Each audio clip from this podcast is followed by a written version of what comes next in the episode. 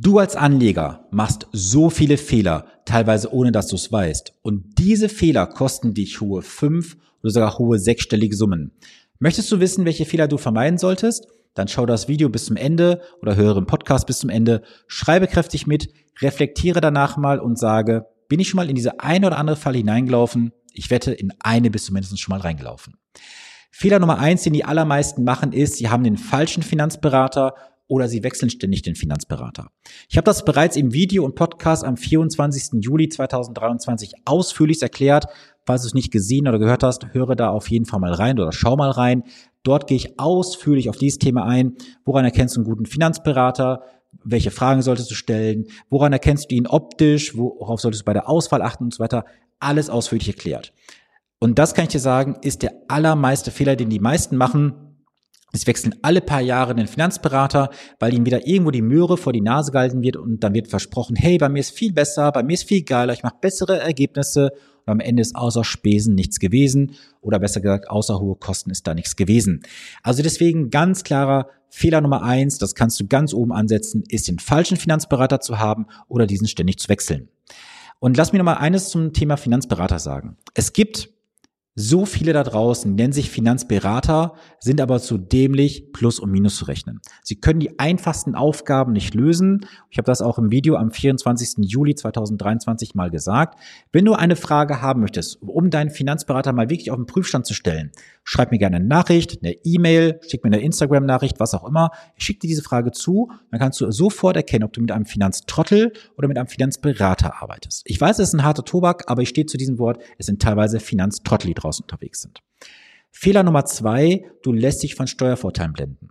Es gibt inzwischen im Social Media einen regelrechten Wahn an diesen Werbeanzeigen, wo es heißt, hey, du kannst deinen ETF-Sparplan von der Steuer absetzen, hey, so vermeidest du die Abgeltungssteuer, hey, du verdienst im Jahr 60.000 Euro, hol dir 12.000 Euro Steuern zurück und, und, und.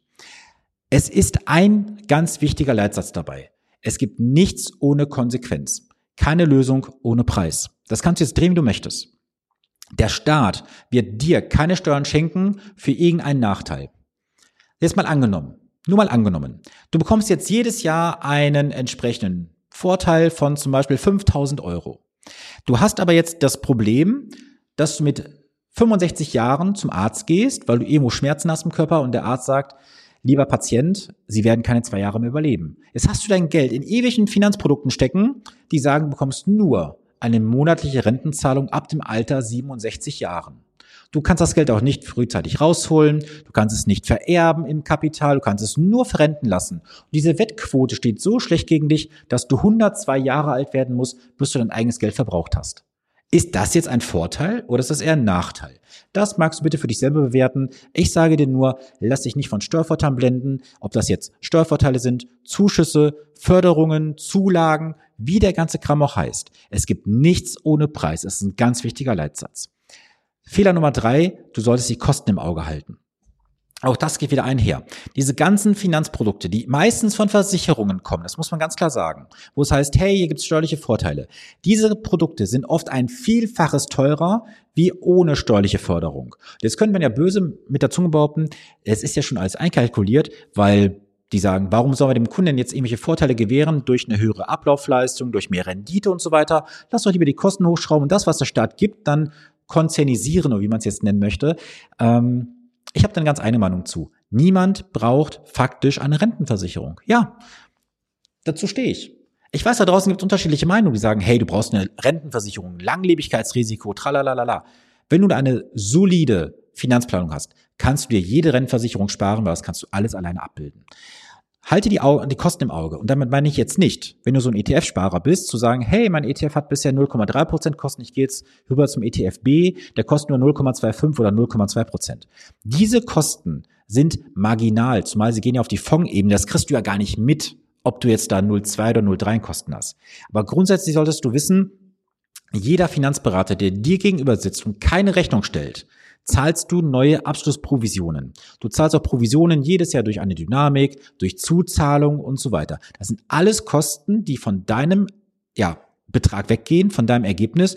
dieses Geld kann sich nicht entwickeln. du musst jetzt mal eines berücksichtigen, was wir menschlich nicht rechnen können, ist der Zinseszinseffekt. was das ausmacht, wenn du da ein paar tausend Euro an Kosten hast, die sich dann entsprechend auswirken. Das können zig, zehntausend Euro werden. Der Punkt Nummer vier, emotional werden. Lass uns nochmal so rund 20, 23 Jahre zurückgehen. Dotcom-Blase, Finanzkrise 2008. Dann haben wir das Thema 2016 äh, war auch irgendwas gewesen, wo es runterging. 2018 war was gewesen. Dann hatten wir das Thema mit der C-Krise gehabt. Jetzt haben wir gerade auch so ein paar Verwerfungen im Markt mit dem Ukraine-Konflikt und so weiter. Wie viele Menschen sind da emotional geworden, sind aus den Anlagen rausgegangen, teilweise sogar auf Raten der Finanz oder auf, besser gesagt auf Empfehlung der Finanzberater hin. Geht mal raus und sie warten bis heute immer noch.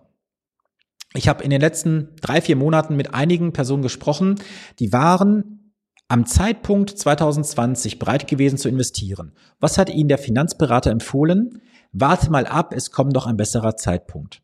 Und diese Empfehlung hat für eine Person, ich habe nachgerechnet, 172.000 Euro wirtschaftlichen Nachteil zum Zeitpunkt der Berechnung gehabt. 172.000 Euro. Fairerweise gesagt, natürlich wissen wir jetzt betrachtet, was in der Vergangenheit passiert ist. Aber wenn die Person noch überzeugt war zu investieren und ein Finanzberater sagt, nein, investiere nicht, es könnte noch viel schlimmer kommen, die Apokalypse, dann hat der Finanzberater schon echt einen Handwerksfehler gemacht, er sollte nie die Entscheidung für den Kunden treffen. Man sollte immer mal vielleicht die ein oder anderen Hinweise geben, aber die finale Entscheidung, die trifft immer der Kunde, sprich du selber und kein Finanzberater für dich.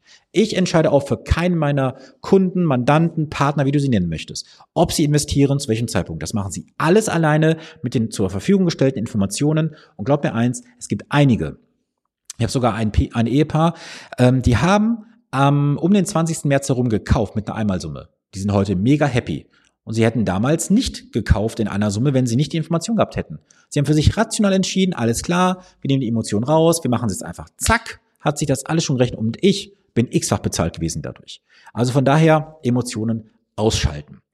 Punkt Nummer fünf, immer dem Mainstream folgen. Ja, der Mainstream.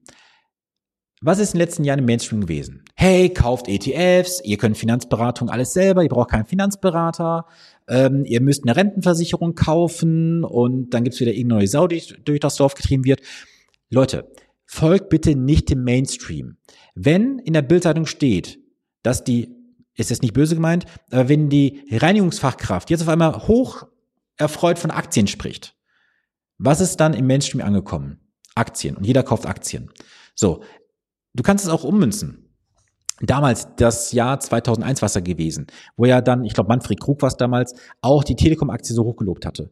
Alle sind dem Mainstream gefolgt und was ist passiert? Die allermeisten haben Geld verloren. Das soll jetzt nicht heißen, wenn jetzt in der Bildzeitung steht oder auch in einer anderen Tageszeitung oder Tagesboulevardblatt, wie man es jetzt nennen möchte, du solltest jetzt äh, dich mit dem Thema beschäftigen, dass du es nicht tun solltest. Aber was war in den letzten Jahren Mainstream immer gewesen? ETFs, irgendwelche Kryptoassets, irgendwelche Immobilienthemen und so weiter. Und ich kenne aktuell auch einige ja, Eigentümer, wenn man so möchte, von Immobilien, die sagen, das, was gerade in Deutschland abgeht, macht mir tierisch Angst. Ich weiß nicht, ob das vor ein paar Jahren so eine gute Entscheidung war, zum niedrigen Zinssatz Immobilie zu kaufen, mit dem Risiko, dass jetzt die Zinsen auf vier, fünf, sechs Prozent oder sogar sieben Prozent und mehr steigen können die nächsten Jahre. Und ich garantiere dir eins, viele Immobilienbesitzer und Eigentümer, die in den letzten Jahren gekauft haben, zu einem künstlich günstigen Zins, bekommen nächsten Jahr die Retourkutsche und sie werden sich sowas von auf den Hintern setzen, weil das wird für viele nicht gut ausgehen. So, und jetzt kommt der Punkt Nummer 6. Mit anderen vergleichen und dann zu zweifeln. Mit anderen vergleichen und zweifeln, was meine ich damit? Ich meine mit Folgendes. Du investierst heute eine einmalige Summe was ich, nimm mal ein Beispiel von 50.000 Euro. Und diese 50.000 Euro investierst du jetzt in einer Summe, weil du überzeugt bist, hey, das ist jetzt eine gute Entscheidung, das Geld einmalig zu investieren. Du investierst das und jetzt kommt dein Umfeld um dich herum. Deine Bekannten, Arbeitskollegen, Familie, Freunde, Kegelbrüder, Kegelschwestern und sagen einfach mal, ja, bist du des Wahnsinns gewesen, alles auf einmal zu investieren. Das könnte dort dies und das passieren. Morgen könnte ein Maulwurf überfahren werden. Morgen könnte die Welt untergehen. Morgen könnte der dritte Weltkrieg ausbrechen. Und du fängst an zu zweifeln. Du fängst an zu zweifeln, war das eine richtige Entscheidung? Boah, was ist, wenn die recht haben? Oder andersrum gesagt, jemand hätte als siamesischer Zwilling zum gleichen Zeitpunkt mit dir investiert. Das wird nicht passieren, das kann ich dir gleich dazu sagen. Auch die Fälle kenne ich. Du investierst, wir nehmen mal die Summe 50.000 Euro vor zwei Jahren, drei Monaten und 17 Tagen. Jetzt hast du einen Bekannten, der hat auch vielleicht irgendwas investiert. Aber zu einem ganz anderen Zeitpunkt, in einem ganz anderen Bereich, mit einer ganz anderen Strategie. Und jetzt kommt ihr zusammen und dann wird natürlich ein bisschen gequatscht. ja, du, ich habe da Geld angelegt und ich habe das und das gemacht. Und der andere, boah, ich habe auch Geld investiert, komm, wir vergleichen mal. Dann wird das Handy rausgeholt, dann wird geschaut, boah, ich habe nur 4,7% Rendite. Ja, ich habe 8,5. So, und dann kommt der innere Zweifler und Kritiker, das heißt, warum hat der jetzt mehr wie ich? Wir wollen ja immer besser sein als mein Gegenüber. Das ist einfach menschlich so bedingt. Und jetzt fängst du an zu zweifeln, habe ich die richtige Entscheidung getroffen? War das überhaupt ein richtiger Zeitpunkt? Hätte ich das lieber splitten sollen? Hätte ich in andere Märkte investieren sollen? Du fängst an, dir selber so ein Mindfuck in den Kopf reinzusetzen, obwohl du gute 4,7 Prozent gemacht hast, jetzt mal in diesem Beispiel. Vielleicht bist du gar nicht so risikoaffin, da anderes vielleicht risikoaffiner.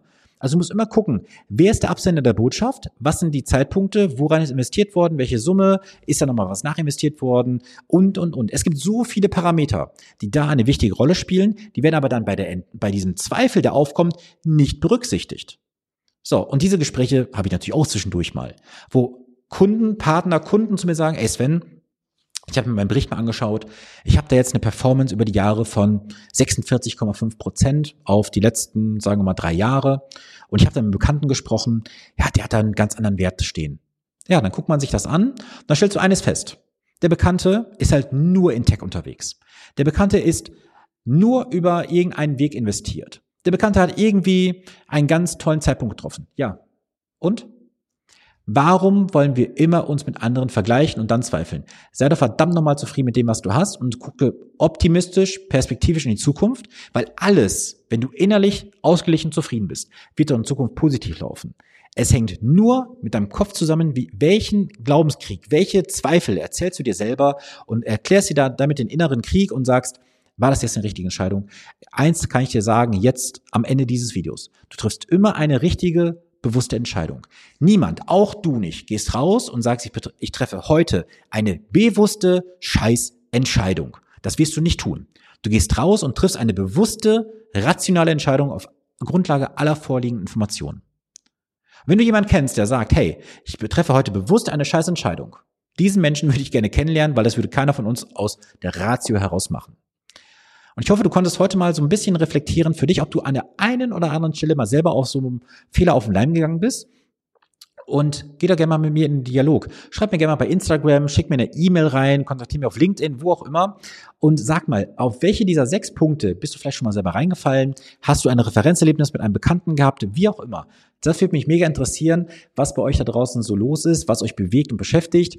Und falls du sagst, ich habe da so ein paar Punkte, so ein paar Themen auch, die ich gerne mal besprechen möchte. Ich komme an der einen oder anderen Stelle nicht weiter. Meine Einladung an dich, buch dir ein honorarfreies Erstgespräch bei mir. Das alles unterhalb des Videos, unterhalb des Shownotes im Podcast verlinkt. Buch es dir. Das Ganze geht 30 bis 60 Minuten, je nachdem, wie umfangreich das Ganze ist. Ich verspreche dir, du wirst aus diesem Gespräch einige Aha's für dich mitnehmen, auch einige Learnings und einen ganz großen Mehrwert für dich. Also, ich freue mich, wenn wir uns demnächst persönlich kennenlernen. Ich freue mich auf deinen Kommentar und wir sehen und hören uns am nächsten Montag. Bleibe gesund, vor allem auch klug, weise und rational investiert. Bis nächsten Montag, dein Sven Stopka.